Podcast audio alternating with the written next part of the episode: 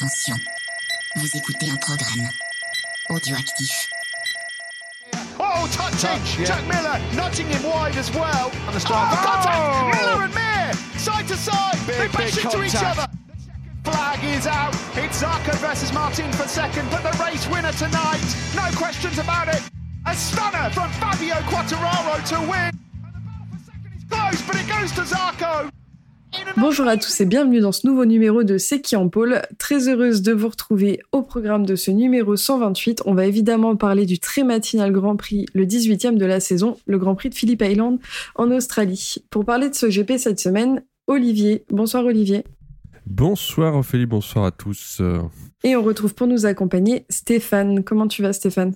Ça va très bien et vous? Bonjour à tout le monde. Ça va super, merci. Ça va On commence comme d'habitude avec le gagnant de notre jeu. Cette semaine, c'est Steve qui va recevoir des goodies maison de C'est qui en pôle. Personne n'avait trouvé Martine en pôle, donc c'était un petit tirage au sort pour une fois.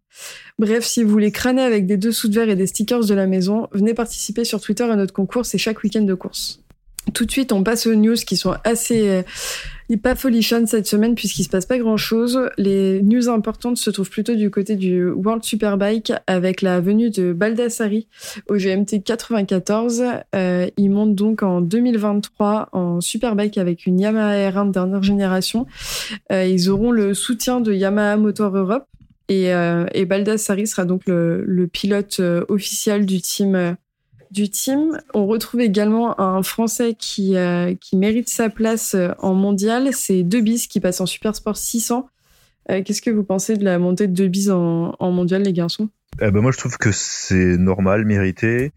Et on se posait la question pourquoi il n'était pas monté cette année plutôt que l'année prochaine? Alors est-ce que c'est parce que le GMT voulait lui laisser, une année pour faire le double FSBK euh, 600 et 1000 Point d'interrogation. Ouais, je me, suis Ouais. je me suis posé la même question. Voilà. euh. Mais quand tu vois les résultats, pardon, je te coupe, quand tu vois ces résultats, enfin, ça manquait de respect à tous les autres pilotes. euh, il fait mieux que Verdoya euh, sur les quelques courses où il était là de bise et les, les- dans les roues de, de Cluzel. Il fait mieux que comment que Caricasulo même euh, quand il était de son début de saison au GMT. Il fait un peu mieux que euh, qui est un des premiers pilotes. Enfin, je trouve que le peu de courses qu'il a fait de bise, si on enlève les, les courses où il était chat noir, où il a été percuté, bah les, les courses où il était sur ses roues, je trouve qu'il n'était pas du tout ridicule. Et je trouve que c'est très mérité pour lui euh, de le voir en, en super sport.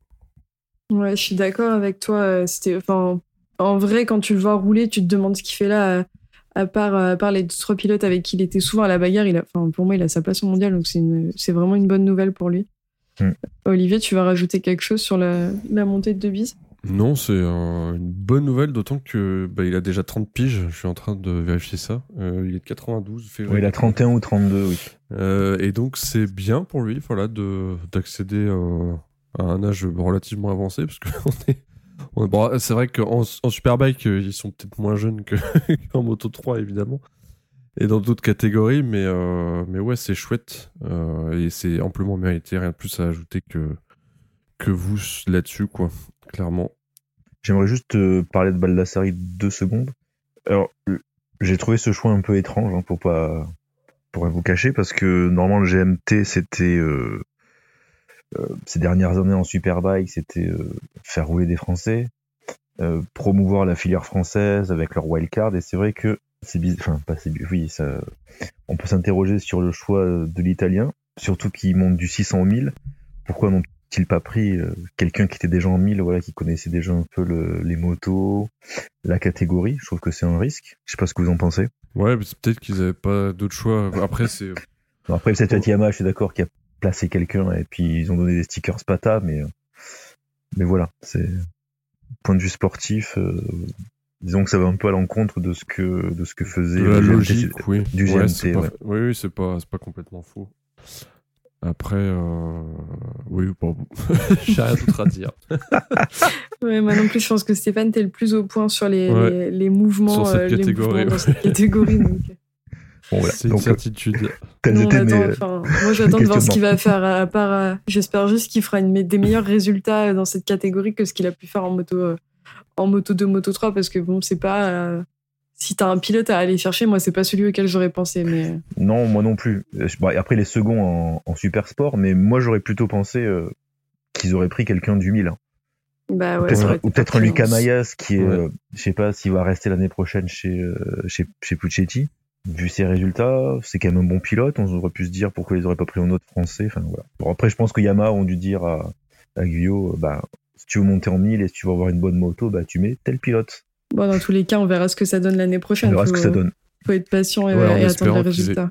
Puis en espérant Ouais. qu'ils aient un peu plus de chance que cette saison. Ouais, c'est clair. Qu'ils aillent se faire marabouter pour enlever le chat noir euh, pour l'année Ouais. prochaine, quoi. On, Oh, on, clair. on espère pour eux en tout le cas. frère Pogba. Il a l'air de s'y connaître en marabout. En marabout. Ah, désolé pour cette ref au foot, hein, c'est c'est honteux. Enfin, au foot, aux à côté du foot plutôt. Et à noter aussi en mondial superbike le forfait de Christophe Ponson pour la fin de sa saison. Euh, voilà, on sait qu'il avait chuté au mois de juin, il avait essayé de revenir, c'était un peu plus compliqué pour lui euh, niveau physique. Euh, il n'avait pas non plus le matériel adéquat pour euh, pour pour faire mieux que des enfin que des 20e places. Et du coup, il a décidé bah, de, de, de, de terminer sa saison. Et au vu du communiqué de presse, on espère que c'est pas toute l'aventure du Gilles Motorsport qui va qui va s'arrêter cette année. Voilà. Merci pour Merci. ces infos, Stéphane. Oui, côté, euh, côté news, on a aussi euh, l'entrée au Wall of Fame de Hugh Anderson. Euh, pour les petits points historiques, Anderson, euh, il est entré en, en GP dans les catégories 500 et 300 en 1960, donc ça date pas d'aujourd'hui. Euh, puis en 250 en 1961 et en 50 en 62. Euh, il est devenu d'ailleurs euh, vainqueur en 50 et en 125 en 62, donc euh, un petit... un petit palmarès pour le monsieur quand même. Et en 1963, il a participé euh, en 125 et en 50. Il est encore devenu champion du monde des deux catégories les deux la même année. Euh, il a ensuite conservé euh, le titre de champion 50 en 64 euh, pour en faire des titres consécutifs. Et il a terminé troisième dans la lutte pour le titre 125. Donc euh, il avait quand même en plus de ça euh, une vitesse assez impressionnante pour l'époque. Et en 1965, il a retrouvé la couronne, euh, la couronne en 125 et il a terminé troisième de la catégorie 50. Il a pris sa retraite en 66 après avoir remporté 25 victoires en Grand Prix, 4 titres en seulement 6 ans. Donc euh, il a largement sa place au, au mur des légendes. C'était le petit point euh, historique pour les personnes qui connaissent pas ce pilote. Et sur euh, sur un ton un peu moins euh, un peu moins joyeux euh, dans les news, on a appris dernièrement le décès de Victor Steeman en Super Sport 300. Euh, donc encore une fois dans une petite catégorie qui fait pas de cadeau aux pilotes. Donc toute l'équipe de, de Seki en pôle envoie leur pensée à, à la famille de ce pilote. Absolument. on va passer au résumé de la Moto 3. Euh, alors Olivier, une course qui s'est révélée plutôt déterminante pour le championnat, tu peux nous en parler? Ouais, euh, bah, et Guevara, il pouvait être champion en cas, alors soit de victoire, soit tenez-vous bien, s'il marquait deux points de plus que Foggia, et s'il ne, laissait pas plus de 6 points à Garcia et 20 à Sasaki. Alors, il a choisi son camp, hein, vous allez voir.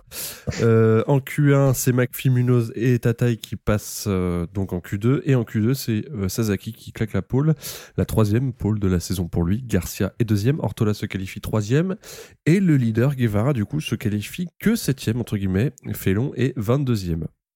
En tout cas, on a, eu droit à une très belle course. Et ça a commencé même dès le départ avec des bagarres de dératés sur les premiers tours. Au casting de ces bagarres, on a Garcia, Morera, Sasaki, Nepa, Onju, Guevara et Munoz. Euh, je vous fais pas la liste des passes d'armes parce que ce serait trop compliqué à suivre. En tout cas, au deuxième tour, on a Morera qui mène la course, suivi par euh, Sasaki et Garcia. Andrew et Hort sont dans le groupe des leaders. Euh, Guevara est à quelques mètres derrière avec Munoz. Ils sont à 5 de front au premier virage. C'est Maboul. Olgado se bourre au tour 3 et les jeunes Maboul vont pas mieux. Hein. Masterclass de Guevara avec un externe d'anthologie, mais ça suffira pas pour garder la tête. C'est son coéquipier Garcia qui prend la tête, en tout cas pour l'instant, parce que Guevara il va finir par réussir à reprendre la tête à 14 tours d'arrivée, repris quelques instants plus tard par Garcia, le même. Sasaki et Onju, eux, suivent le, train d'enfer, et un peu plus loin, là, on a Kelso, McPhee, Nepa, Morera, Foggia et Munoz, qui sont à environ 3 secondes derrière. Euh, encore une fois, je vous fais pas tous les tours parce que sinon on va pas s'en sortir. hein, vous le savez, en Moto 3 ça, bouge beaucoup et ça se bagarre à beaucoup beau aussi. Euh, mais à 9 tours en tout cas, on a Sasaki qui reprend les commandes, suivi par Guevara, mais Garcia lui reprend une énime fois la tête. À 5 tours de l'arrivée, grosse bagarre fratricide entre les coéquipiers Garcia et Guevara. On frôle la catastrophe d'ailleurs, avec Sasaki et Anju ces quatre-là sont toujours aussi déchaînés. Et puis finalement, bah, comme d'habitude en Moto 3 aussi, tout se joue dans le dernier tour. Et c'est Guevara qui, euh, euh, gagne finalement. Onju est deuxième, belle deuxième place. Et Garcia complète euh, le podium. et avec cette victoire, donc Guevara, il a choisi le panache, hein, parce il aurait pu faire des calculs de savant, mais non. Il, s'est dit, bah, soit je gagne, soit je fais un calcul de savant et je suis champion du monde. Je, je vais gagner. Ce sera plus simple. Voilà, donc il est officiellement titré champion du monde Moto 3. Ça donne au classement championnat, donc Guevara champion avec 290 points, Garcia est deuxième avec 225 points et Foggia est troisième avec 223 points. Il y aura euh, encore une petite bagarre hein, pour euh, le, le, reste du podium.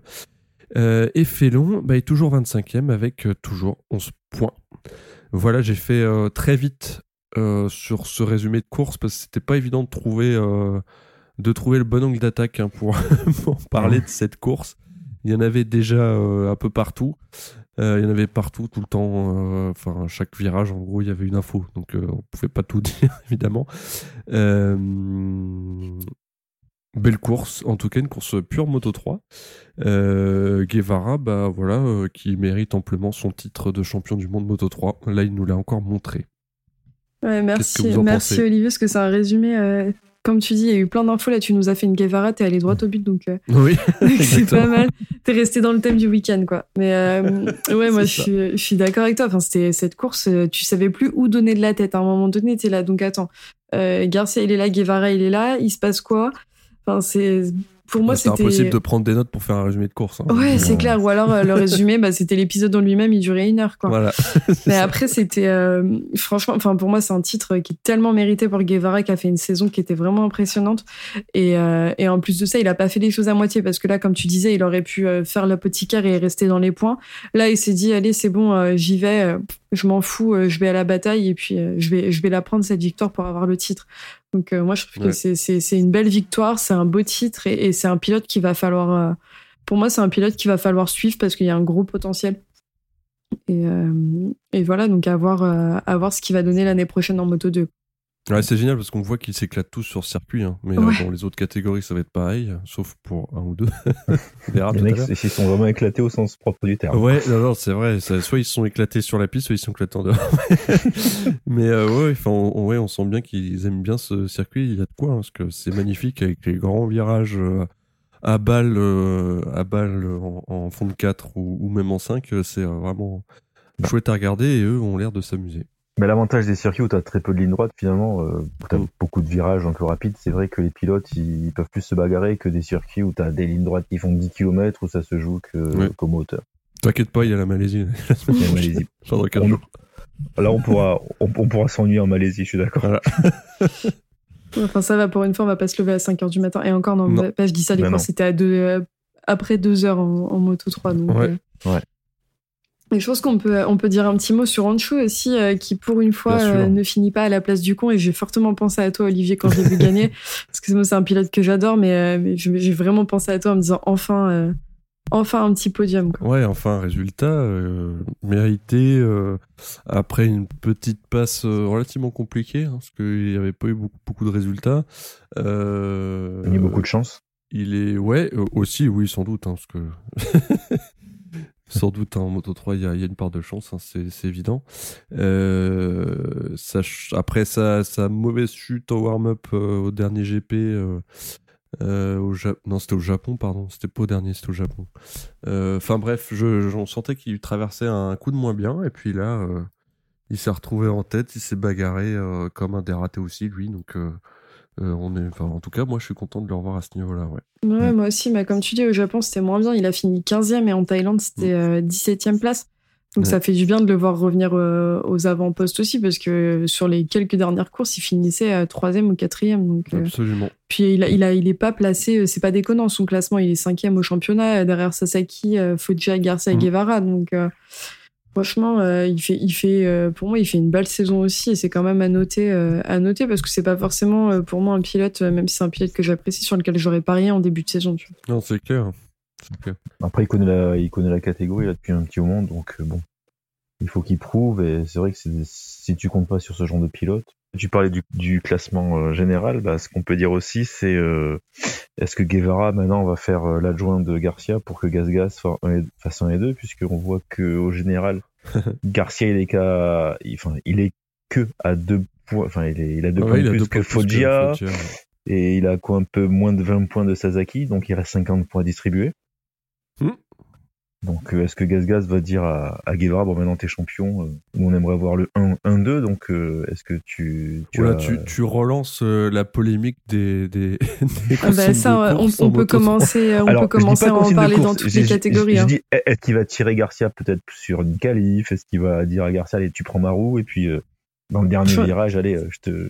Moi, je pense pas. Ouais, c'est pas ce qu'ils font pas. depuis le début de la saison. Et moi, j'ai pas l'impression qu'ils aient une. Ouais, Après, c'est euh, toujours- de fin. Attention, Ouais, là, ça. là, il est titré, hein, maintenant il y a plus rien- enfin là il est titré, ça y est, donc il y a plus le, le- il y Ah a non, plus le spectre Ouais, du titre. mais- Ah, mais je pense qu'à ce niveau-là, euh, Ils s'ils peuvent gagner une foutent. course de plus, Ah, je sais euh, pas, parce que clair. hein. Ouais, mais ton team te dit, attends, on peut faire le doublé C'est quand même pas mal. hein, Mais moi, ça je pense, je vraiment qu'ils s'en foutent et, qu'ils sont juste. euh, C'est des gamins euh, qui, qui ont les dents, qui règlent le parquet, à mon avis. Franchement, Après, quand tu peux hein. finir, euh, quand tu Et peux je- finir ton ta saison, euh, ta saison avec que des victoires alors que tu viens d'avoir le titre, enfin tu le fais, mais- tu cherches pas. C'est toujours pareil. Marquez, il s'était t'as- pas arrêté. T'as un, employeur et ton employeur, il peut te dire. Bon, oui, c'est vrai aussi. On moi, en- moi, c'est parlera- important qu'on fasse deux. La question, c'est est-ce que l'employeur préfère que Guevara enchaîne, enchaîne les victoires, euh, le Mais laisse tranquille pour enchaîner, ou préfère euh, risquer, euh, risquer les consignes pour faire Bah. le doublé, alors que Garcia peut toujours se viander. moi, en vrai, je serais employeur. Moi, je serais employeur, je dirais. euh. Moi, je veux que mon team euh, gaz-gaz, là, je suis employeur, je suis Gaspard, je suis Aspar, ah bah, moi, je veux que mes deux pilotes soient un et deux. Et évidemment, comme, et mais. comme euh, Guevara t'es titré, maintenant, tu, tu, tu dis à Garcia qu'il prenne ta roue, enfin, tu vois, Bah, tu peux je- un peu. Je pense que si ça se jouait à, à- avec plus de marge que ça, il y aura peut-être. euh, Enfin, on fait de la spéculation là. Mais s'il y avait Ouais. plus de marge que deux points, euh, il se serait peut-être posé la question. Là, je- j'en doute. Bon, en tout mais cas, mais ce c'est pour pas déconnant place- comme réflexion. hein. Enfin, Ouais. je dis pas que c'est déconnant. Bah, ce qui est bien, c'est qu'en tout cas, pour le vice-champion, ce qui est bien, c'est que c'est pas joué, et du coup, il y a encore un enjeu sur les prochaines courses. Oui, c'est clair. Ah bah même le podium. hein. Je crois que c'est le quatrième. Il est, il est à combien? Ah, il est, pas, il est il a- vraiment il a- pas loin. hein. Il est pas loin non plus, je crois. hein. Non, euh, ils sont. non, non, euh, non. Il y a 207, euh, ça fait euh, Sasaki Il y a 207 17, points. Il y a euh, 16 points d'écart entre Foggia et Sasaki et 2 points entre Foggia et Garcia. Donc tu vois, c'est pas. Ouais, non, c'est pas le podium est pas joué. Il n'est pas joué ouais, le c'est podium. clair. Et si Foggia arrive à rester sur ses roues, il peut être aussi, euh, il peut venir le couteau entre les dents pour la deuxième place. Donc, euh, Ouais. Ouais. Donc c'est cool, ça laisse encore un peu. euh, Un, Un peu d'intérêt à la catégorie. Ouais, c'est Mm. ça. Bon, après, Ça, la bien. catégorie Moto 3, de toute façon, même sans ça, elle a de l'intérêt. Mais quand même, on peut noter aussi, en parlant de Gascas, que c'est euh, le, le troisième manufacturier à gagner en Moto 3 après euh, Bultaco et Derby. Et c'est euh, c'est le, le, le premier à ne pas être une Honda ou une KTM à gagner en Moto 3. Euh, donc donc c'est quand même à noter parce que c'est une belle perf. Ouais. Mm. C'est une belle perf pour le Ah pour bah, Gascas, clair. quoi. Et puis ils sont deux devant quoi. Enfin, Ouais, c'est clair. Ce matin, cette année, ils sont venus, ils ont dit allez, on vient, on prend tout, et puis euh, vous faites ce que vous voulez avec les miettes, quoi. Et c'est Gas- d'autant plus fort que la. Léopard, elle était encore une fois cette saison euh, vraiment bonne. Mm. Euh, comme à peu près à toutes les saisons, hein, la Léopard marche très bien. Ouais, c'est vrai. Et là, c'est d'autant plus notable, ouais. Je trouve. Et alors, je voulais dire un mot de Munoz parce que le pauvre Munoz, euh, On l'a pas trop euh, vu. on l'a pas trop vu. euh, Enfin, le pauvre. Euh, Enfin, il nous habituait à mieux, voilà. Désolé, hein, maintenant on s'habitue au luxe, hein, forcément, très vrai. vite. et donc là, il finit 11ème. Et il prend quand même 5 points, voilà, mais, euh, mais il finit que 11ème. hein, là, là. C'est pas terrible pour un rookie 11ème. Ah, Après, c'est vrai que le groupe de tête, là, les 4-5, ils sont, ils sont partis et eux, ils sont bagarres entre eux, mais derrière, tu, tu vois qu'il y avait quand même une différence de, une différence de niveau. Ah, mais ils étaient sur une autre planète, de toute façon, les, pi- les, Ouais. pilotes, euh, les pilotes en tête. Ce week-end, de toute façon, que ce soit toutes les catégories, j'ai l'impression que les, les, les, les pilotes de tête étaient tous. euh, ils faisaient leur course et derrière, c'était démerdez-vous. C'est clair. Il y avait deux, il y avait, ouais, absolument, pas mieux. Mais, euh, mais du coup, en parlant, de, en parlant de course avec des pilotes euh, qui prennent la tête, on va pouvoir passer sur la, sur la Moto 2. Euh, Moto Ouais. 2 avec qui on a retrouvé euh, en Q1 euh, Gonzalez, Dalla Porta et Vietti. Mon pauvre Vietti qui, qui fait un- une seconde partie de saison catastrophique. Et en Q2, Aldeguer, Fernandez et Lopez. Retenez bien le dernier nom parce que vous allez en entendre parler toute la course. Euh, donc c'est une fusée qui s'élance de la grille de départ en la personne d'Alonso Lopez qui prend la tête de la course. Il est suivi d'Arbolino, euh, de d'Acosta et euh, d'Aldeguer et Fernandez. Dès le premier tour, il prend 7 dixièmes d'avance sur les pilotes derrière lui et il va devoir effectuer euh, le- le- l'exercice euh, du long lap en course, sanction qui lui est due euh, à l'accident qu'il a causé avec Vietti en FP1. Euh, sauf qu'il est, il est pas là pour, pour faire de la figuration. Il nous fait une démonstration de long lap magistrale puisqu'il rentre dans le long lap, il a même pas le temps. Les pilotes ont même pas le temps derrière de revenir sur lui, qu'il est déjà sorti et qu'il leur remet une avance considérable. Euh, et derrière, ça leur laisse le temps aux pilotes de jouer euh, comme d'habitude aux chaises musicales euh, entre Aldeguer, Arbolino, Fernandez et Acosta.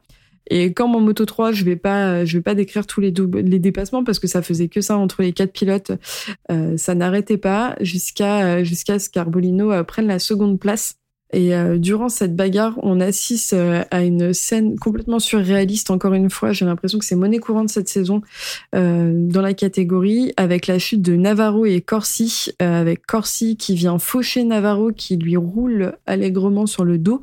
Euh, et on, on observe donc cette scène complètement surréaliste, comme je disais, euh, de Navarro assis en bord de piste, avec des- les marshals autour et juste un petit une petite caisse euh, médicale euh, pour le protéger, mais à côté de ça, pas de drapeau jaune, pas de drapeau rouge, alors que les, motos passent à 150 mètres de lui. Donc, euh, heureusement pour lui, il a été évacué en civière, mais c'est encore une fois une scène dont on se passe dans cette catégorie.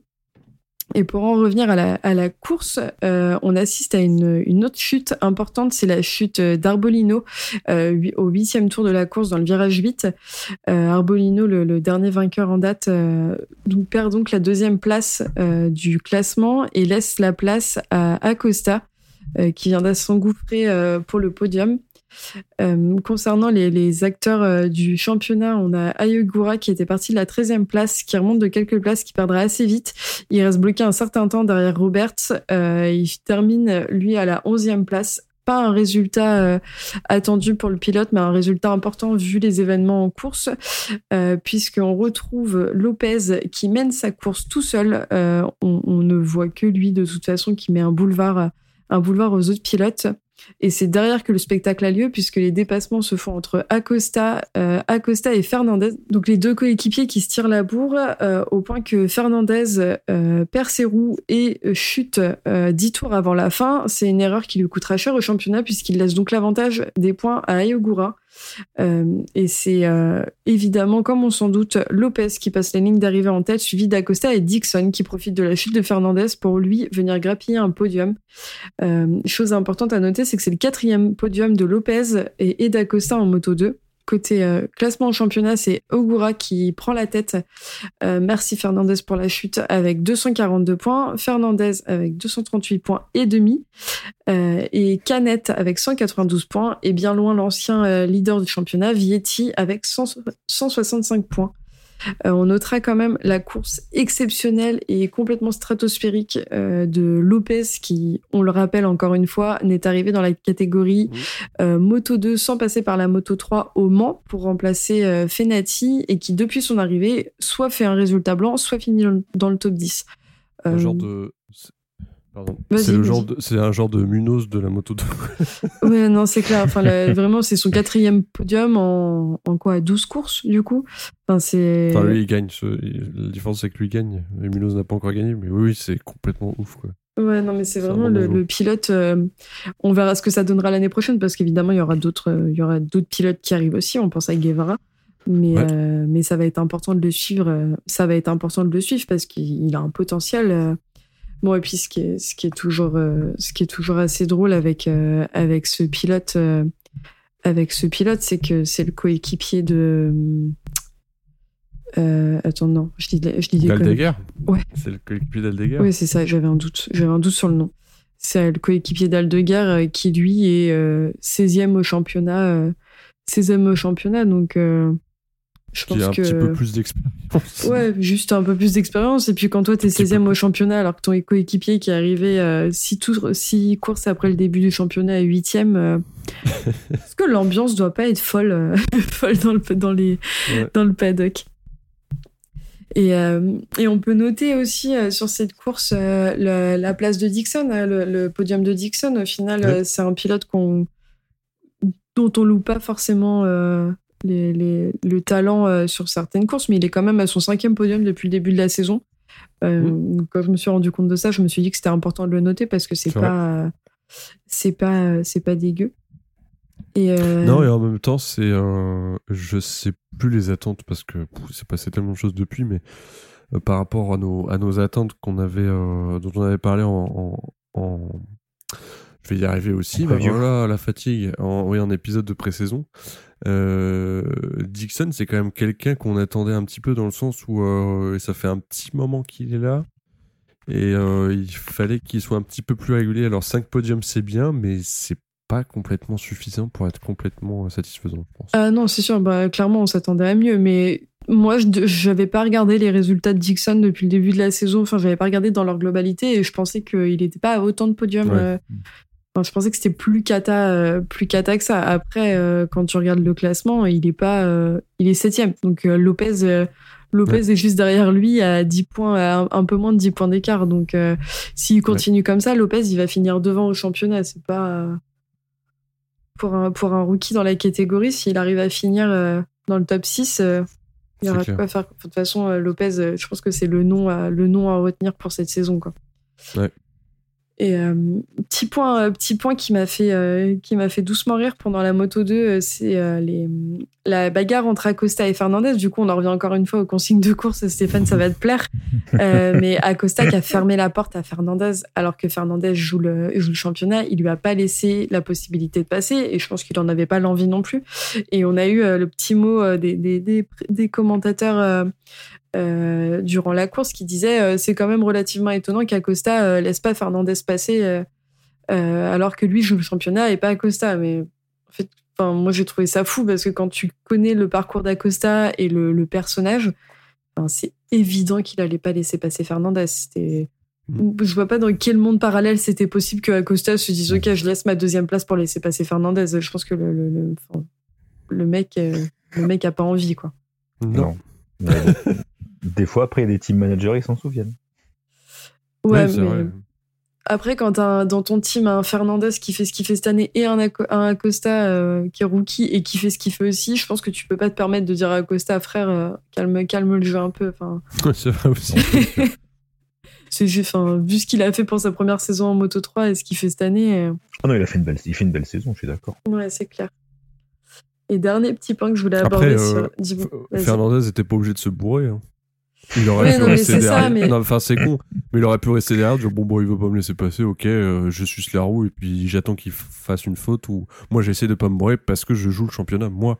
Ouais, Et parce qu'en l'occurrence, c'est pas du tout ce qu'il a fait sur la course. Et il le dit à la fin de la, à la fin quand ils font les débriefs, il dit euh, je sais pas pourquoi je suis tombé et qu'ils avaient besoin de voir la télémétrie pour comprendre parce qu'il Ouais. comprend pas cette chute. Donc c'est dommage. C'est, enfin pour moi c'est.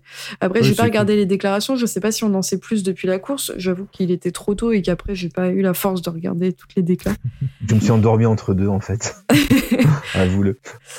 Non, même pas. Moi, j'ai vu les courses, mais euh, je me suis fait les replays, surtout de Moto 2 et Moto 3 euh, ensuite, parce que quand t'as les yeux à moitié ouverts, tu comprends pas tout ce qui se passe. Quoi. Euh, Alors, Moto 3, même quand t'as les yeux ouverts, tu comprends pas non plus. Mais sur ce que tu disais, regarde, il y a- enfin, on fait le parallèle entre Moto 2 et Moto, et Moto GP, mais un mec comme Marquez, qui a été euh, huit fois champion du monde, lui, il va pas faire le, le, l'entre parenthèses blaireau comme eux, parce que qu'est-ce qu'il va faire, lui?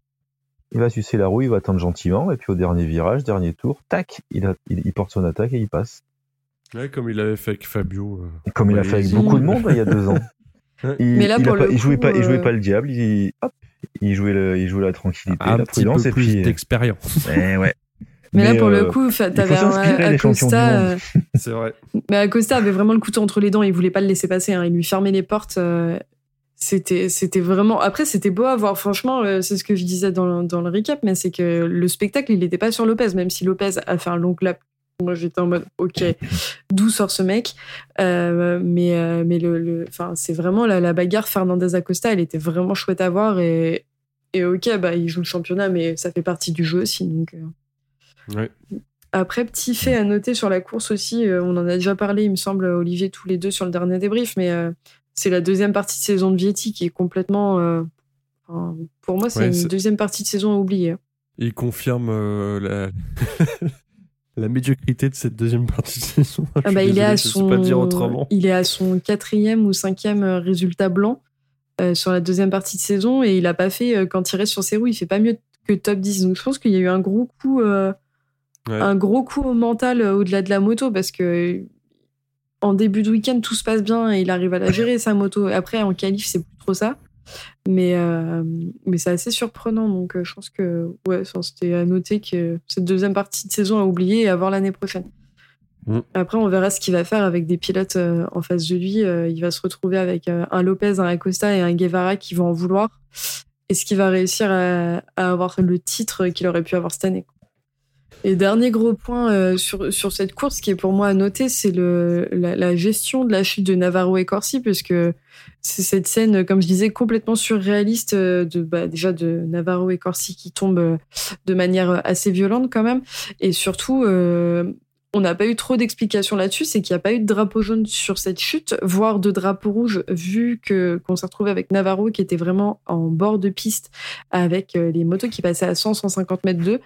Euh, et, euh, et ces images, mais pour moi, qui sont folles, de, des marshals euh, qui, qui font des grands signes de bras en face d'eux. On ne sait pas à qui, on ne sait pas pourquoi. Euh, qu'à se demander s'il n'y avait pas des soucis de communication.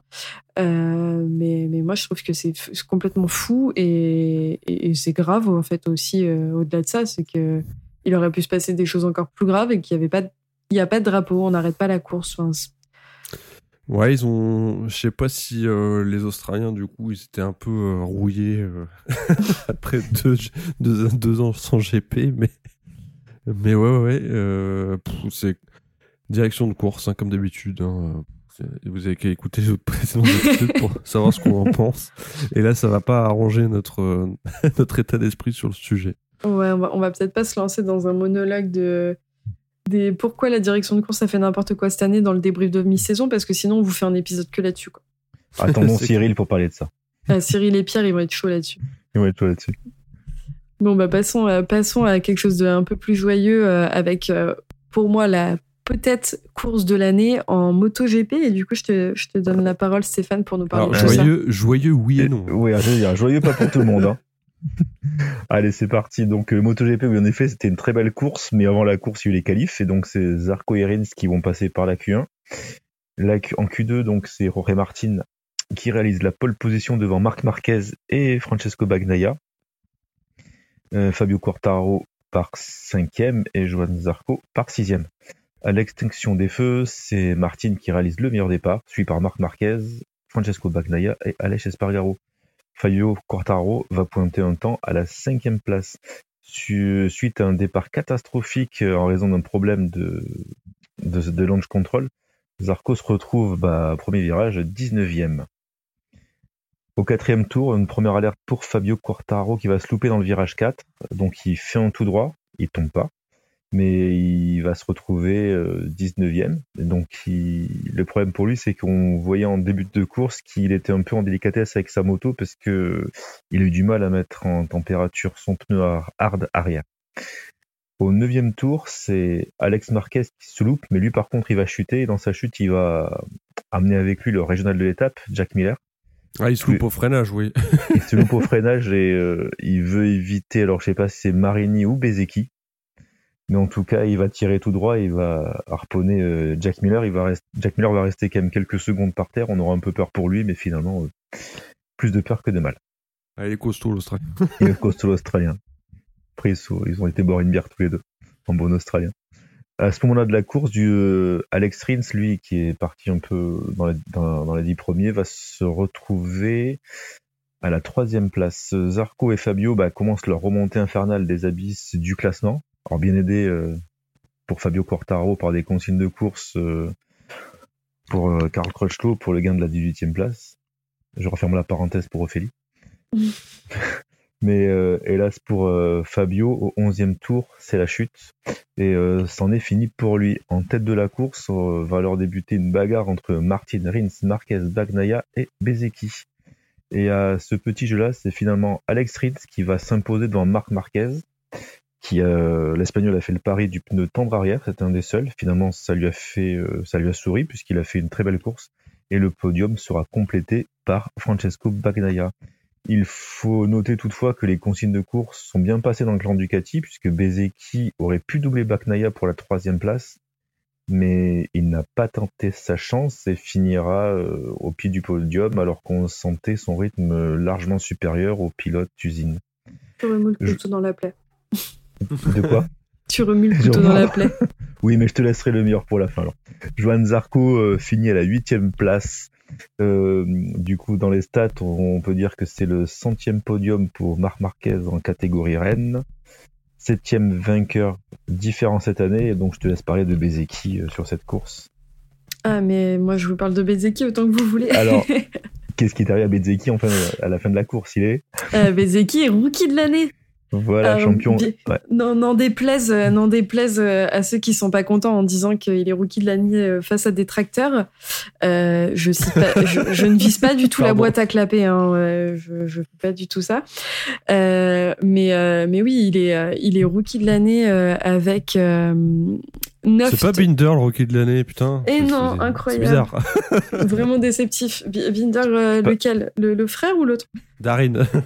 Celui qui pas repasse en moto de l'année prochaine. Ça. Mais, euh, mais non, Euh. Bezeki, c'est à noter quand même qu'il a fait euh, 9 top 10 euh, depuis le début de la saison avec euh, uniquement, alors je mets des gros guillemets sur uniquement euh, 3 résultats blancs, ce que je trouve pas déconnant sur, sur une saison de rookie.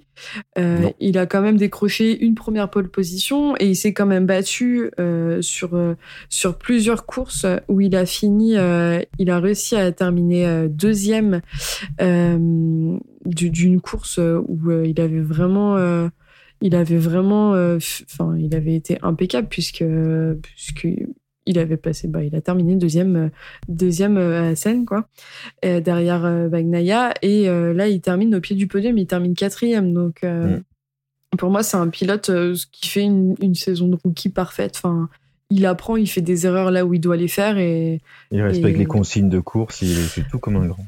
Après ça, en l'occurrence, je suis d'accord avec toi. Tu retournes le couteau dans la plaie. Mais là, j'ai perdu espoir. Je t'avoue que depuis, depuis le, le Zarco Gate, j'ai perdu espoir de, de, de le voir, euh, de le voir passer, euh, de le voir passer Pecco, puisque de toute façon, il l'a annoncé. Il a dit qu'il le passerait pas et que euh, si, euh, s'il pouvait aider son pote, il le ferait. Après, c'est Ouais. le. C'est la. Hein. Oui, et puis ce c'est la limite. plus, en euh, plus d'être la mafia Ducati, c'est la mafia italienne. Donc les mais c'est la, pour moi, c'est la limite. euh, le combo. c'est la limite des académies aussi. Hein. Mais Miller, par contre, pour le coup, euh, lui, il a essayé d'attaquer beaucoup de fois euh, Bagnaia. Lui, il a essayé Ouais, de passer. mais- hein. Mais bon, lui, il s'en fout, il est chez KTM l'année prochaine. Oui, et puis On c'est. a- on n'a pas fait, et, euh, Et- vous parlez de Bezeki, on n'a pas fait le point de championnat encore. hein, Et sur non, non, championnat. non, j'y suis dessus. Alors, bah, alors bah, du coup, la mauvaise opération du week-end, eh ben, elle est à mettre euh, sur de Fabio Quartararo avec sa chute. Il laisse désormais euh, Bagnaia leader avec 233 points. Et donc, le pilote Ducati a 14 points de plus que Fabio. Et il a 27 points de plus qu'Aleix Espargaro. Il reste 20, euh, 50 points à distribuer. La prochaine course en Malaisie avec de très grandes lignes droites. Donc, euh, on se demande comment Fabio euh, va pouvoir être titré. Est-ce que Bagnaia euh, va perdre le championnat lui-même en chutant la, la prochaine fois Ça, ça sera. On le verra dans le prochain débrief. Là, on peut pas. Ouais, et puis Alèche, il peut encore gagner, Et Aleix peut encore gagner. Mais bon. techniquement. Après, hésite pas, hésite pas à parier sur Alèche. hein. Je pense que, ce que tu vas te faire de l'argent avec ce pari. Non. tu euh, alors, moi, je parlerai pas d'Aleix, mais en fait, je veux dire euh, bravo à Rins et à Suzuki d'abord, avant de parler des autres. C'est clair. Non, mais vraiment, parce qu'en fait, dans ce contexte euh, pas facile, on voit quand même que Suzuki a toujours une moto compétitive. Suzuki continue à développer la moto. Et on voit quand même que les pilotes, bah, en, en l'occurrence Rins, il s'est quand même arraché pour, euh, pour remporter la course devant, bah, quand même devant Bagnaia, il y avait Marquez, enfin, tu vois, il y avait quand même du beau monde. Ouais. Et je trouve que, moi, je dis, euh, chapeau, euh, chapeau au combo euh, Rins Suzuki, c'est vraiment, euh, une Sur- belle euh.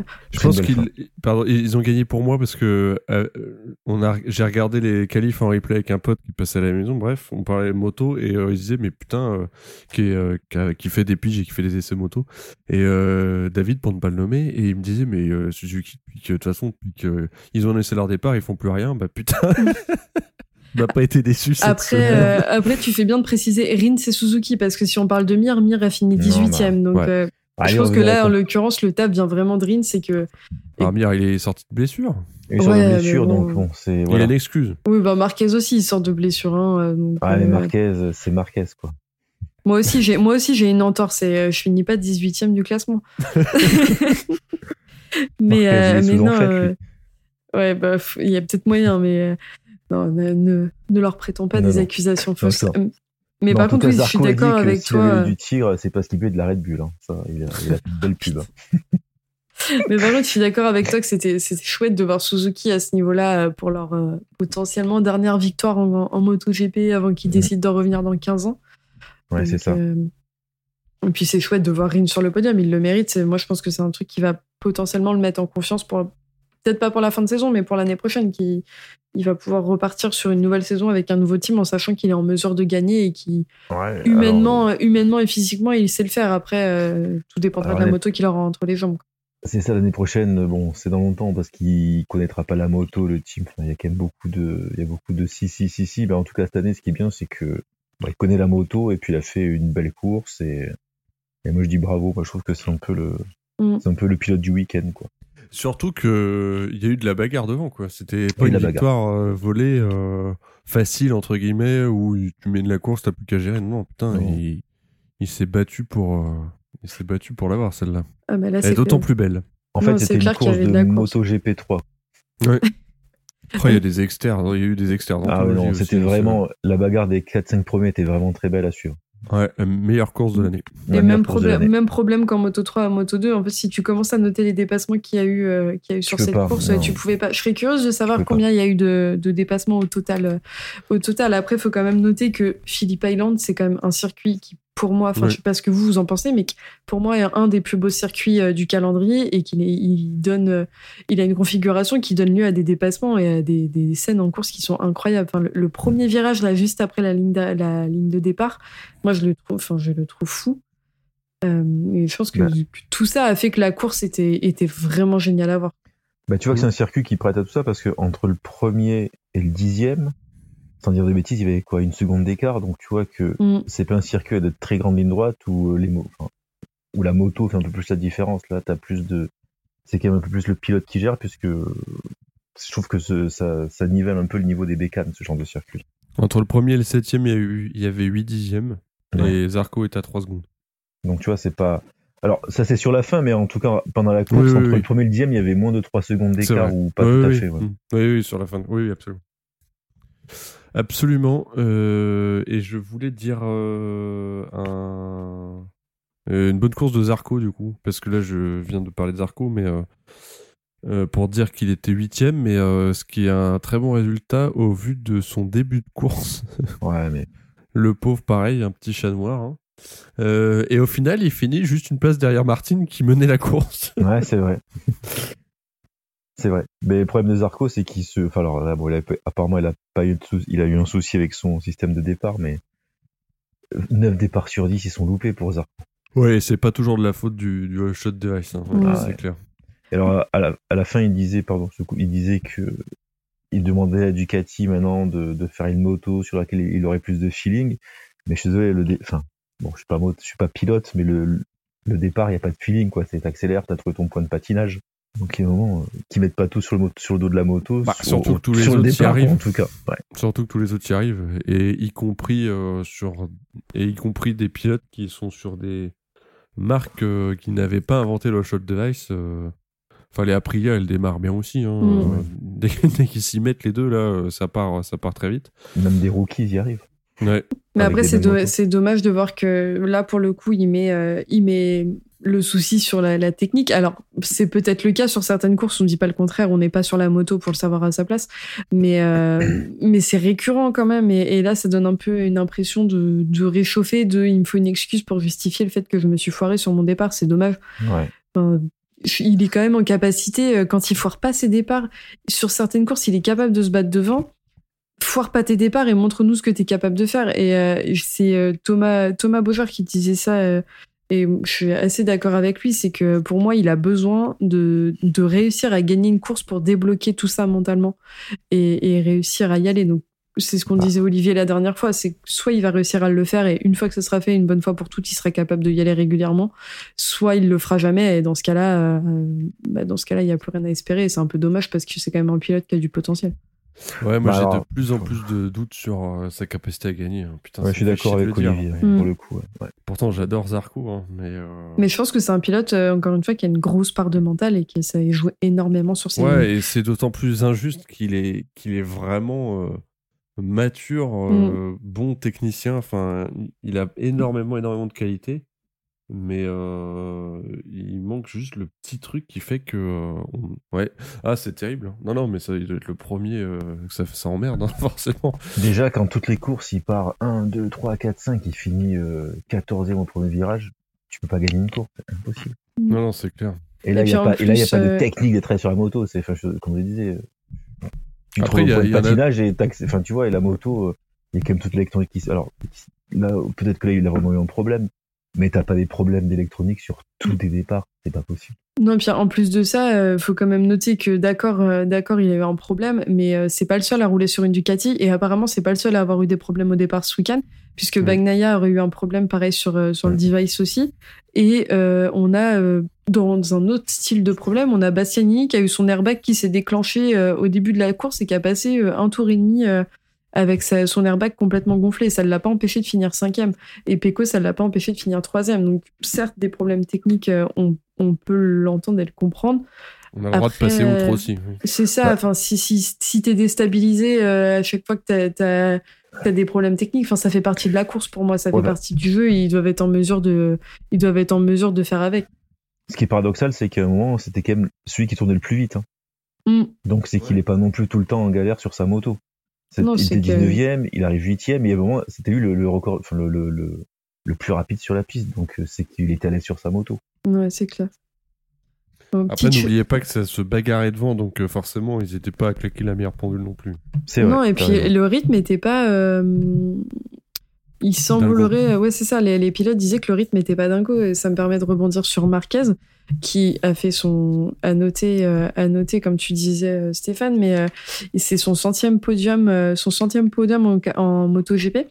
Et c'est le petite info, euh, petite info, c'est le quatrième pilote à faire ça, euh, à avoir ce record de podium après Rossi, Pedrosa et Lorenzo. Mm. Et surtout, il égale le Rossi, le, le Rossi pas du tout. Il égale le, le, le record de Nieto avec 139 podiums en toutes catégories confondues. Euh, donc c'est un bon week-end pour Marquez après son retour, son retour en demi-teinte sur les dernières courses. Ouais, demi-teinte. Euh, bah, il a quand même chuté, euh, chuté sur son premier retour, donc euh, pour moi, il, ça aurait pu être mieux pour lui, mais en effet, il a un, c'est un sacré, un sacré retour, quoi. Il a pas roulé depuis deux ans, euh, même si chute une fois, il fait quand même des bons résultats après. Mm. Oui, non, c'est clair.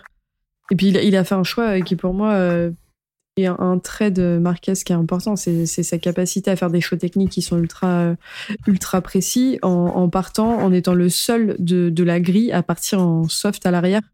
Euh, Ouais. sur euh, sur le circuit le plus euh, le- qui demande le plus de grip et, et qui est le plus abrasif de la saison et il a vraiment fait ça de manière très intelligente en doublant pas forcément tout le temps en ré- alors même s'il a bien dépassé et qu'il nous a donné des dépassements qui étaient incroyables en restant derrière en calculant de quelle manière il allait pouvoir passer et en restant euh, dans, dans une conduite à un pilotage qui lui permet d'économiser son pneu tout en gagnant un podium enfin Voilà. Il faut s'en inspirer, les gars de Et- Moto 2. Et il a, il a eu encore des problèmes d'électronique hein, euh, Ah, j'ai pas vu l'info hein. Ah, j'ai pas eu l'info non plus. Bah, euh, il, il, il perd, euh, il perd l'avant sur une réaxel euh, en sortie de je sais plus quel virage pendant les essais. Ah, il Dans tourne. la FP2 ou la FP3, je crois. Bon, il rattrape, non, il rattrape au genou. Parce que oui, il sait le faire, lui. mais, euh, mais ouais, encore deux, trois petits soucis. Enfin, de l'extérieur, on a l'impression d'un problème électronique. Et euh, encore un petit souci de ce, cet ordre-là sur la Honda. Quoi. C'est, euh, Dieu merci, il n'y en a pas eu en, en course. Euh, mais pff, ouais. Et puis là, on, assi- Ouais. on assiste avec le, le rattrapage qu'il nous a fait, on assiste à, le- à- à un, un vrai retour de Marquez pour moi. Enfin, c'est c'est quelque chose qu'on n'aurait pas pu voir il y a un an quand il a fait ses tentatives de retour. Là, tu vois que son bras, euh, même si euh, c'est un circuit euh, qui tourne à, beaucoup à gauche, donc qui épuise moins forcément son bras qui est abîmé et qui demande moins de rythme, et il le dit lui-même, ça l'a aidé. Enfin, les rattrapages qu'il a fait sont c'est du grand Marquez pour moi encore une fois. Donc, Et est-ce que vous qu'on parle un petit peu de Fabio? Hum, ouais, juste à rajouter quand même sur, euh, sur Honda avant de passer à Fabio, euh, vu qu'on en termine avec Marquez, euh, c'est que avec la victoire de, de Suzuki, euh, c'est le cinquième constructeur différent qui gagne cette saison et les seuls à ne pas avoir gagné, c'est Honda. Donc, est-ce que avec le moi, je vous pose des questions parce que j'aime bien avoir votre avis. Est-ce que euh, vous pensez que sur les deux dernières courses, Marquez, il est capable d'aller chercher euh, une victoire avant la fin de la saison? Oui. Oui, il est capable. Voilà, fin du podcast. Merci à tous. Si. La On se retrouve la prochaine. semaine prochaine pour le Grand Et d'autant plus s'il pleut. Parce qu'en Malaisie, il peut pleuvoir. Ouais, Ouais. Ah, il y a des chances qu'il flotte. ouais. Ah oui, non, mais il n'y a pas de, il y a pas de doute là. Il a encore, euh, il a encore montré qu'il était devant. euh. Alors, il n'est pas au- aussi dominateur que qu'avant, mais ce qui est plutôt rassurant, c'est qu'il est un peu humain quand même. Mm. mais, euh, mais- Est-ce qu'il calcule pas un peu plus ses risques? Ouais, peut-être, ouais. C'est encore une machine. quoi, Ah, Il est trop fort, ce mec. Après, euh, moi, je, je suis partisan de pas vendre la peau de l'ours avant de l'avoir tué. Et, et même s'il est incroyable, euh, j'attends de le voir sur une saison complète pour me dire qu'il est revenu à son meilleur niveau. Euh, même si C'est même si c'est ce qu'on ce qu'on aperçoit évidemment, mais mais j'ai besoin de le voir sur sur du long terme pour pour me dire ok ok il est là et le voir gagner sur des pilotes des circuits qui tournent plus à droite qu'à gauche. Ouais, mais là, quand même, enfin, le mec, il était bon. Ah bah oui, clairement. Mais euh, en parlant de, de pilotes qui ont été bons, on va parler de ceux qui n'ont pas été bons ce week-end. On peut parler Non. de Fabio. Stéphane, Bah oui. tu veux nous en parler? Bah oui, bah du coup Fabio euh, en interview euh, post-course, il disait que finalement euh, sa, sa fin de, sa fin de saison, elle se jouait beaucoup au mental et qu'il fallait qu'il retrouve du plaisir et qu'il arrête de se prendre la tête. Alors bon, est-ce que c'est vraiment voilà donc euh, est-ce que c'est lui du coup que qui a, est-ce qu'il a le symptôme de Baknaya finalement maintenant? Il doit être un peu un peu plus faible et est-ce que voilà est-ce que c'est le Fabio d'il y a deux ans un peu plus euh, entre parenthèses faible dans sa tête? Je suis déçue que Pierre ne soit pas là pour débattre, euh, débattre du mental de Fabio et de Pecco. Mais, euh, Bah, enfin, en tout mais cas, pour moi, il s'est pris un coup derrière la tête. pour moi, il s'est pris un coup derrière la tête depuis Aragon. euh, Aragon, il y a un truc qui fait que. Ah, moi, j'aurais dit SN. Moi. Moi, j'aurais dit depuis le début de la Ah, saison, bon. Oh non, mais c'était. Non, mais Franchement, tu vas fort. hein. Oui, mais blague à part, quand tu pars, quand tu pars, quand t'attaques la saison et tu sais que ta moto, enfin, c'est une bouse. Alors, au début, enfin, faut pas éluder le, le fait qu'il a eu beaucoup de, il, il était en tête pourquoi? Parce que Bagnaia il est tombé trois, quatre fois d'affilée. Non, mais Bagnaia aurait fait les résultats. Quartaro, ça fait bien longtemps qu'il serait pas, qu'il serait pas premier au championnat du monde. Ouais, non, mais c'est pas fou. Non, mais vraiment. Et je pense que, au fond de lui, quand il a vu que Bagnaia il revenait, il revenait, il grappillait des points, il était plus qu'à deux points, tu dis, maintenant, avec ma machine, je peux plus le battre.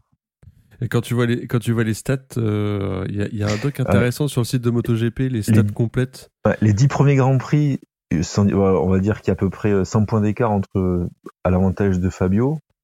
Et sur les huit derniers Grands Prix, t'as l'inverse à l'avantage de Bagnaia, enfin, grosso modo, quoi. Mm.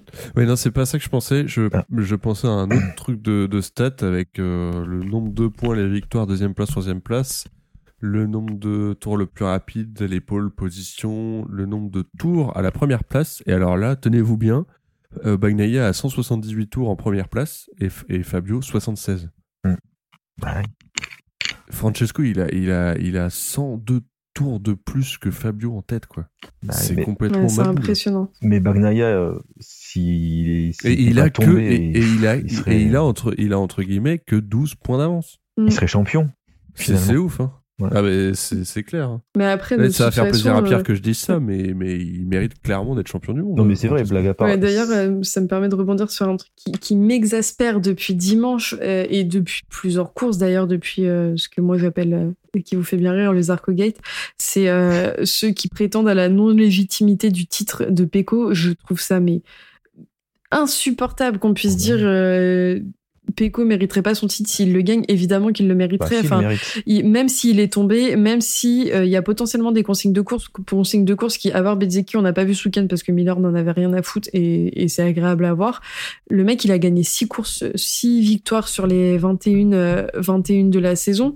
Alors, certes, il est tombé, mais euh, six victoires euh, plus euh, tu rajoutes à ça euh, trois podiums en plus Enfin, il a fini euh, neuf fois sur le podium euh, depuis euh, depuis le début de la saison neuf fois sur euh, 21 courses et encore la saison n'est pas finie à quel moment tu peux dire que qu'il n'est pas légitime de gagner? Et Bah. puis en plus de ça enfin Ducati.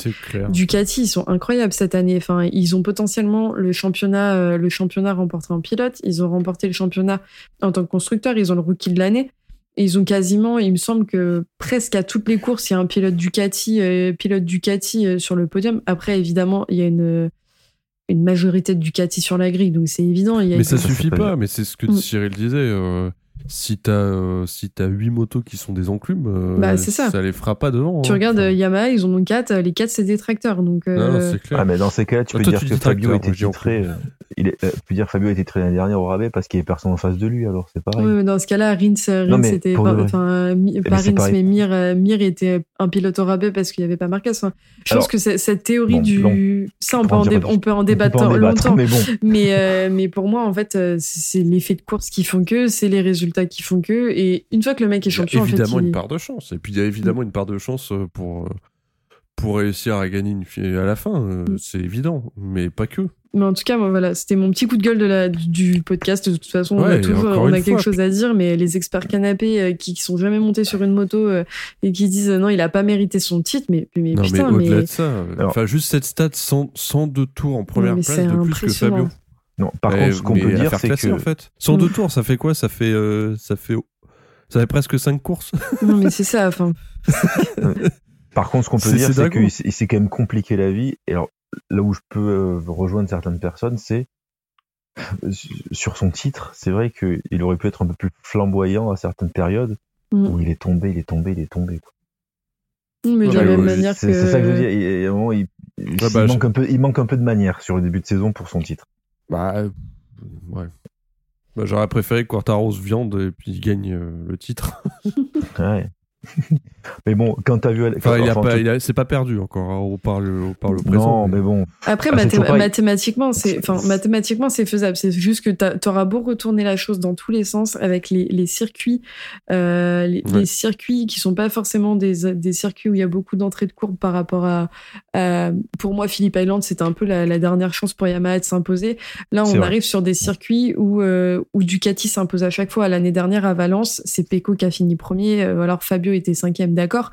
Mais bon, c'était un circuit où Rossi, avec ce qu'il a fait sur sa dernière saison, a réussi à finir dixième. Donc ça veut dire ce que ça veut dire. Il y a un moment, c'est pas des, c'est pas des circuits. euh, si c'est des circuits où les Yamaha sont capables de s'imposer, c'est-à-dire que les Ducati, vu ce qu'ils font depuis le début de la saison, sont capables de s'imposer aussi, et que là, pour, enfin pour moi, euh, même si j'aurais aimé euh, et j'aimerais beaucoup, hein, on va pas, on va pas se mentir, que Fabio gagne, pour moi, c'est, l'affaire est réglée et c'est Pecco qui va gagner. C'est le, et ça, et serait, ça serait génial pour, euh, pour Ducati. Ils n'ont pas eu de titre depuis Stoner, donc ça serait important aussi. Mais euh, le seul qui pourra battre Pecco, c'est lui-même. hein. C'est-à-dire que si, Ouais. si, s'il se gaufre parce qu'il supporte pas la pression ou quelqu'un va l'attaquer, c'est euh, la seule chose qui peut, qui peut aider Quartararo. et puis avec des C'est si, pas euh, la pluie Fabio, qui peut aider Quartararo parce que lui il est nul sous la pluie, malheureusement, on l'a bien vu. Enfin, il bon. s'améliore quand même. Hein. C'est dur. Ouais. Ouais, mais bon, quand il pleut, tu vois qu'il y a plutôt un Zarco, un Marquez Mm. qui sera devant. Après, on n'a pas eu de flag to flag tout le- depuis le début de la saison. Moi, j'adore ces courses et ça me ferait plaisir d'en voir une à Sepang. En plus, on retourne encore sur un endroit ça- où, avec les météos Tout ça pour que approximatives. Binder gagne en slick. Ou Oliveira, du coup. C'est ça. Mais, euh, mais on verra bien de toute façon. euh, De toute façon, avec Dessy, avec Dessy, on coupe des arbres et, euh, et on sait jamais. Peut-être que Pecco et Fabio vont tomber et Pas qu'on mal. aurait. eh, eh, je l'ai mal. cherché loin celle-ci. Mais Ouais, on sait pas Peut-être que peut-être que les deux vont se blesser à la prochaine course et c'est Espargaro qui va être champion du monde. On n'aura rien Ce serait compris. Ah, c'est énorme. peut-être. Et hein, le, mec- le mec aura mis 100 balles sur Espargaro en début de saison, il sera heureux, il aura ses vacances de payer. hein. Ça, Tu c'est sûr. Euh, Est-ce qu'on avait d'autres trucs à aborder? Est-ce que vous Ah, voulez pense- reparler de la chute de Miller ou pas? Bon, non, il, il s'est fait harponner, quoi, puis voilà. Ouais, j'ai eu un peu peur, enfin- hein, parce que c'est sale. hein. Ouais. Ouais. je- Bon, la- après, la Alex, chute après, de- euh, C'est pas contre Alex hein, que j'ai ça, mais c'est- sale. Enfin, Bah là pour le coup, euh, enfin, c'est un fait de course d'accord, mais euh, Marquez, euh, il s'est passé quoi dans son cerveau euh, Enfin, Bah, il a freiné un peu trop tard et tu vois qu'il va percuter euh, une Ducati. Non, Du coup, il, il, il, il ressaute sur l'avant et puis la moto attire. Et ce virage, ce virage, c'est une vraie saloperie, hein, parce Ouais. qu'ils sont en descente. Les meilleurs corners. Euh, ouais, le fameux Miller Corner, ils sont en descente. Si tu freines trop fort, euh, tu fais un, tu fais un stoppie. Euh, tu risques de bloquer aussi. Non, non, mais c'est, et euh, le, le point de freinage de ce virage-là, il est pas. Je dis ça parce que je le joue sur sur le jeu. hein. ah non, mais c'est vrai. Mais même sur le jeu, il est complètement baboule ce freinage. Donc, donc faut pas. Dès que t'es, dès que t'es un peu pas dans le rythme, tu tires tout droit, quoi, clairement. Et c'est arrivé à ce pauvre Alex Marquez, quoi. Qui faisait une course pas dégueu en plus. Ouais, c'est vrai. ouais, bah pour le coup, euh, après une course pas dégueu, euh, on les voit pas hein, les pilotes en ce moment, donc. euh, Hmm. Les pilotes que tu vois pas, tu peux plus trop te dire. Moi, c'est la réflexion que je me suis fait avec Fabio, c'est que quand on a su qu'il était tombé, je me suis dit, bon, on l'a pas vu de toute façon, donc euh, on sait pas ce qui s'est passé. Bah, il s'est déjà foiré au début. Ouais, aussi. Non, mais ça- en fait, son départ, c'est fou parce que, pour en revenir à Fabio encore une fois, mais son départ était pas moche, quoi. Enfin, tu le vois, il part pas si mal, et là, tu le vois rétrograder. Tu comprends pas ce qui se passe. Après, il a parlé, encore une fois, il a encore parlé des problèmes de pression de pneus euh, sur sa moto. Est-ce que. Ça va faire plaisir à Cyril. Ouais, bah, pff, après. euh, Moi, j'espère qu'avec la- la- l'alignement, entre guillemets, de la pression de pneus obligatoire l'année prochaine, ça changera un peu ces soucis-là. De la même manière que j'ai espoir que les, les, les tests, euh, les tests euh, hivernaux euh, fassent que les motos euh, qui sont des enclumes cette année euh, le soient pas l'année prochaine. Donc après, avec l'espoir, on fait plein de choses. hein, donc on verra bien. Ouais, et puis après toutes, toutes ces infos sur la moto GP, euh, je pense qu'on a fait le tour et qu'on a tous hâte d'être à Sepang avec un réveil un peu moins, un peu moins matinal. Euh, parce que l'Australie, c'est bien gentil, le circuit est incroyable, mais la prochaine fois, euh, faites-nous des circuits, des courses de nuit. euh, je vous rassure, en France, on sera, on appréciera beaucoup plus. Ouais, donc euh, c'est tout pour nous aujourd'hui. On se retrouve très bientôt euh, pour le débrief du prochain GP qui aura lieu le 23 octobre à Sepang en Malaisie. Euh, Stéphane et Olivier, merci beaucoup. Et, merci à vous. euh, Merci à tous. et pour ceux qui nous suivent et qui ne nous, nous suivent pas encore sur les réseaux, n'hésitez pas à nous retrouver sur Discord, Twitter et Facebook. Le Discord qui est euh, assez actif, sur lequel vous pouvez avoir des grands débats euh, sur la pression de pneus avec Cyril et sur les consignes de course avec Pierre. Euh, Ouais, Il y a des débats de vieux aussi. Et il y a, et il y a aussi euh, un De super. très vieux, N'hésitez pas. On a un incroyable salon sur, euh, sur euh, de la course de 2015 entre Rossi et Marquez, donc faites-vous plaisir. Et, euh, Et Et voilà. de course avec Ophélie. et Bezeki. Et voilà, donc on vous dit à très bientôt. Et puis merci beaucoup les garçons Ciao. pour ce débrief. Salut tout le monde. Salut tout le monde.